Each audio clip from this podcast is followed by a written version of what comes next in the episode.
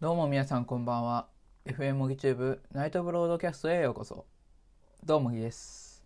はいということで、えーやってまいりました、えー FM 模擬チューブナイトブロードキャストの何日目だっけ？10日目か。10日目になります。この FM 模擬チューブナイトブロードキャストとは普段 YouTube で活動しているオギチューブのギが、えー10時から10分から5分ほどおしゃべりしていくポッドキャスト番組になっています。配信はアンカーと YouTube の2つになっています。はいということで、えー今回も話していきたいと思うんですけども今回の話題はですね、えー昨日今日と突っ込んだ話題すぎたので少し方向を変えてみて僕が好きな車は1960年代の車について話していきたいと思います。で、えーこれどういうことかっていうと僕結構車とかバイクとか自転車とか好きなんですけどもまあそういうねなんていうの車輪のついたものが 好きなんですけどもその中でも特に好きなのが車なんですね。まあ車が好きな理由は結構あるんですけどもでその中でもまあいろいろ見てる中で好きな車がいっぱいあるわけですよ。まあ例えばね、えーアストンマーティンとかあとはポルシェとかテスラとか。スバルとかねそういういろいろなメーカーがある中で僕が好きなこれめっちゃかっこいいなこの車メーカーとかじゃなくて車この車に乗ってみたいなっていう車が一番多い年代が1960年の車なんですよ。でまあ理由は結構あるんですよ。例えばフェンダーミラーっていうのがあるんですよ。普通今の車ってドアについていたりとかすると思うんですけどもフェンダーミラーって何かっていうとタクシーとかと同じところですねタクシーってあの前の方に結構ボンネットとかの方についてると思うんですけどもそこにミラーがついてるんですよ。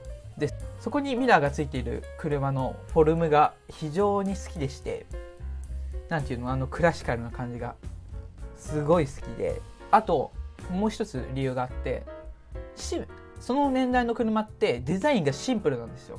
今ってメッキって言われるシルバーの過色がですね至る所についていてギラギラだったりとかなんかねくぼみがあってそこが空洞になっててあのまあ空力の話なんですけどもそこからタイヤハウスのね乱流を抜かしたりとかあとマフラーがねデカデカと4本出しとかボンネットにまあレボーグなんかスバルのレボーグなんかそうですけどもボンネットにあの、まあ、インテークの空気を取り込む口があったりとか、まあ、そういう穴があると思うんですけども、まあ、当時の車でもある車はあるんですけども今と比べてあんまりないんですね。そこが好きっていうのもあります。ああともう一つあってその、まあ、1960年代の車ってボンバンパーバンパーって皆さん分かります？まあ車の前後についているぶつかった時にですね車のボディを保護してくれるパーツなんですけどもそのバンパーのところにシルバーのね過色がね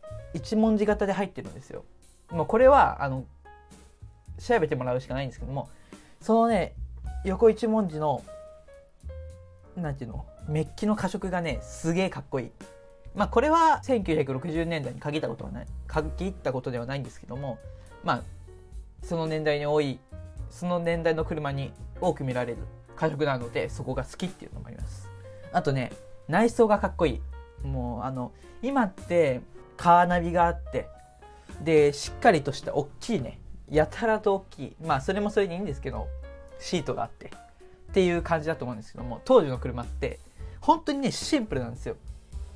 カーナビなんてものはないから細いねステアリング。もうそれも僕すごい好きなんですけども細いハンドルに今はねバーチャルコックピットって言ってスピードメーターとかが液晶表示のものが結構増えてきてるんですけどももう当時はそんなものないですからしっかり針で動くスピードメーターなんですね。それもすごいかっこいい、うん、とかあとシートもねなんていうのこじんまりとしたねきかっこいいんですよ、うん、あと当時はねあのあんまりオートマが普及していなかったんですよ。なのでミッションなんですね。まあミッションとオートマって何かっていうと車を走らせる時にはギアをまあ速度によってギアを変換するんですよ。まあ皆さんも自転車なんかでちょっと速くなってきたら2速3速4速って上げていくと思うんですけども車も同じでそんな風にねどんどんギアを変えて変えて速度を上げていくって形なんですけどミッションっていうのはそれを自分でやるんですね。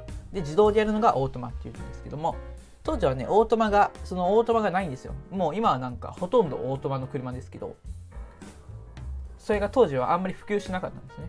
でそのねミッションのねレバーもいいんですよ。細いパイプに丸いね玉がくっついてる。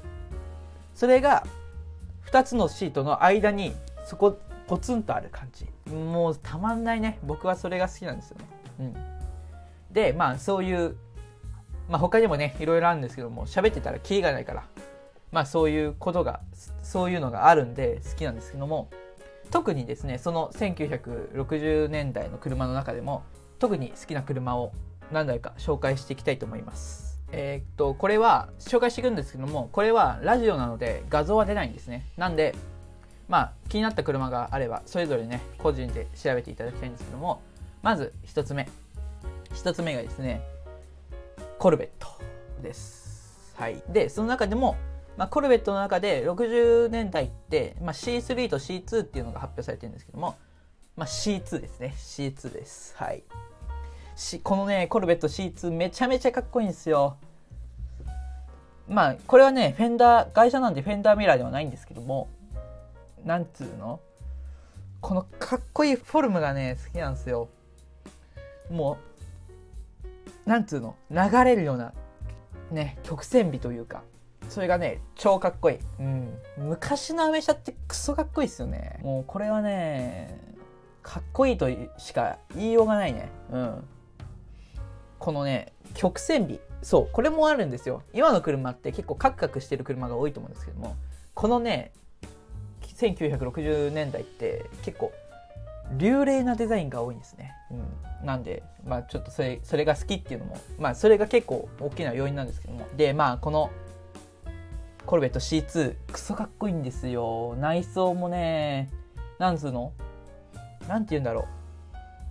古いアメリカのガソリンスタンドみたいな感じのね内装になってるんですよね。ただねすごい高級感があってかっこいいんですよこれが。僕はねこの C2 がクソ好きなんですよね。めちゃめちゃかっこいいこれは、うん、でコルベット C2 の中でも63年だけ形が違うんですよ。で63年の形がですねスプリットウィンドウっていう形を採用してるんですね。普通の C2 って後ろの窓ですね。後ろの窓がつながっててまあ結構視界がいい感じになってるんですけどもただこのねコルベットスプリットウィンドウか。スプリットウィンドウって2つに分割されてるんですよね。これがねかっこいいんだ。航空機みたいなの。うん。すげえかっこいい。左右で分割されてるんですよ。もうこれもねこれはね本当に調べてほしい。めちゃめちゃかっこいいからこれはねほんとかっこいい。僕大好きなんですよこのスプリットウィンドウ。めちゃめちゃかっこいいこれは。これはねかっこいい。スプリットウィンドウねただこのスプリットウィンこのた他のね C2 も結構900万とか1000万とか超える個体多いんですけどもスプリットウィンドウは特に高くてもう値段表記がないんですよ。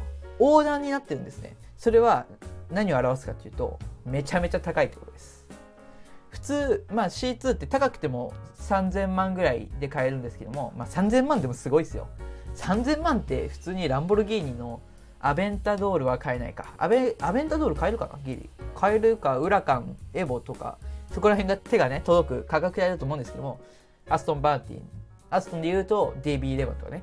そこら辺のね高級スーパーカーの中でも高い部類のものを買えると思うんですけども、このスプリットウィンドウは3000万より高い値段、まあ、4000万、5000万、下手したら6000万っていう価格がついてるってことです。すごいっすよね。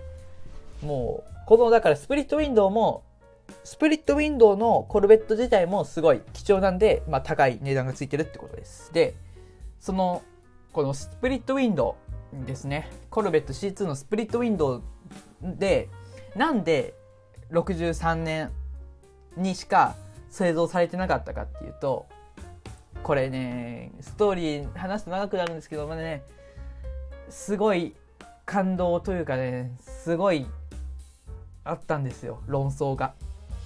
スプリットウィンドウコルベットまあシボレーですね。シボレーはすごい反対してたんですね。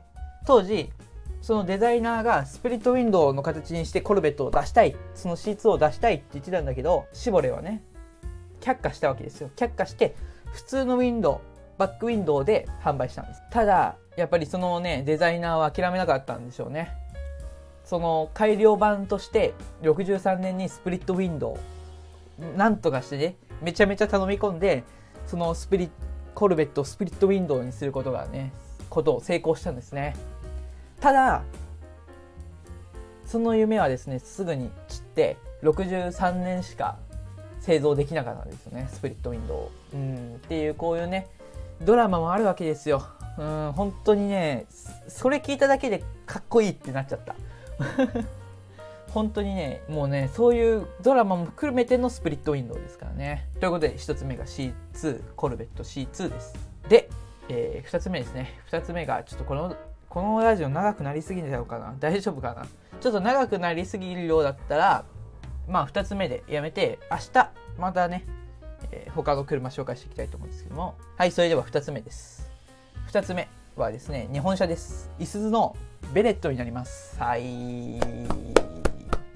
皆さんいすゞってまあ誰しもねご存知だと思うんですけどもまあトラックとか作ってる会社です。でトラックとか作ってる会社なんですけども当時ですね当時というか昔はですねいすゞ車作ってたんですよ。乗用車製造自体は多分何年頃までだろう。わかんないけど確か30年前とか20年前頃までかな。わかんない。日本では販売してたんですよね。でそのいすゞの販売していた乗用車の中でも結構古い部類に値する、まあ、60年代の車ででその60年代にラインナップされていた車の一つにベレットっていうのがあるんですよ。でこのねベレットがね本当に当時としてはね革新的だったんですよ。でベレット自体はねデビューは確か、まあ、60年代に発表されてたんですけどもでこれから、まあ、商品改良とかで多分70年代に入ってからなのかな。ちょっとそこまではすいません。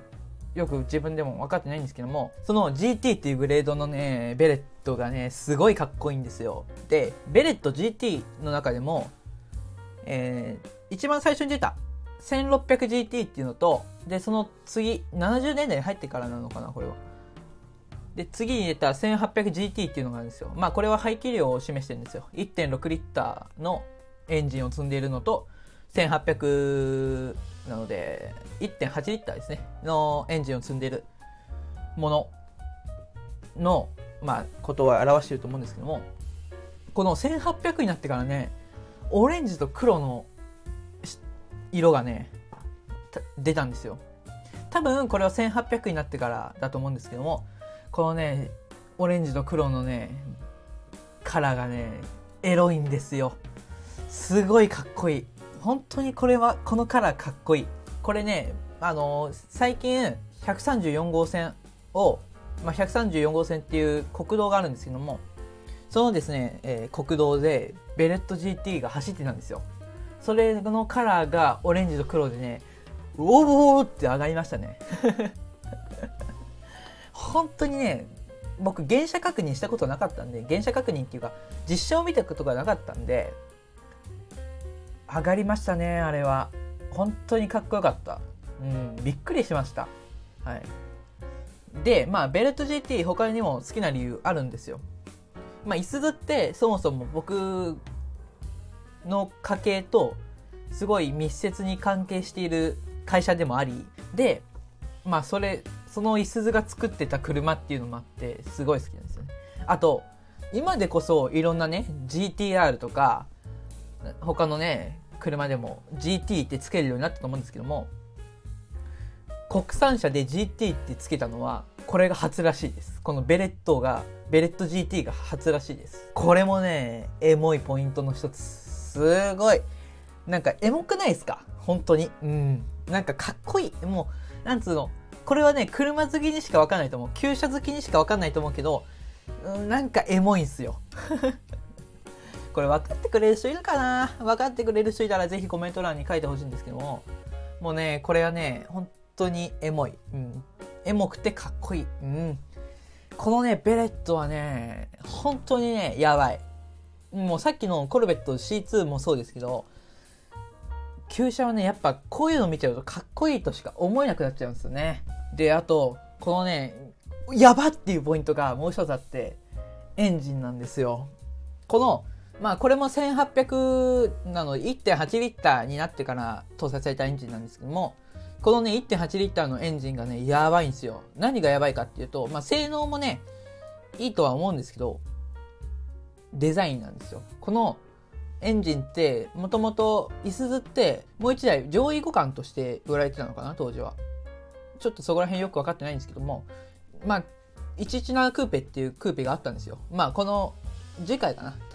多分この長さで言うと次回になると思うけど次回の明日のラジオで説明するんですけどもそのね117クーペに搭載されたエンジンなんですよね。でその117クーペに搭載されたこの1.8リッターのエンジンはデザイナーがデザインして作ったんですよ。意味わかります？これ。エンジン自体をデザインしてるんですよ。これわかる人いるかな？普通これってエンジニアが単体で作るんですよ。エンジンのね。エンジン部門のエンジニアが作るんですよ。ただこのねエンジンはまあエンジニアももちろんかかかかってますよ。それの上にデザインが乗っかってきてるんですよ。デザイナー当時の椅子のデザイナーがデザインして作ったエンジンなんですよ。すごくない？これねほんとやばい。もうエンジン自体がデザインされてるんですよ。やばくない？これやばさわかるかな？あの今の車ってそんなんしないんですよ。なんでかっていうとコストを1円でも抑えたいから。ただこの当時はねそういうまあいすゞってそういう特徴的なねと車を作る企業っていうのもあってこういう車をね普通に作って出してくるんですよ。これね本当やばい。エンジン自体をデザインしてるって何？って最初思ったんですけど。まあエンジン自体のスペックは、まあ、今とね比べたら全然なんですけど。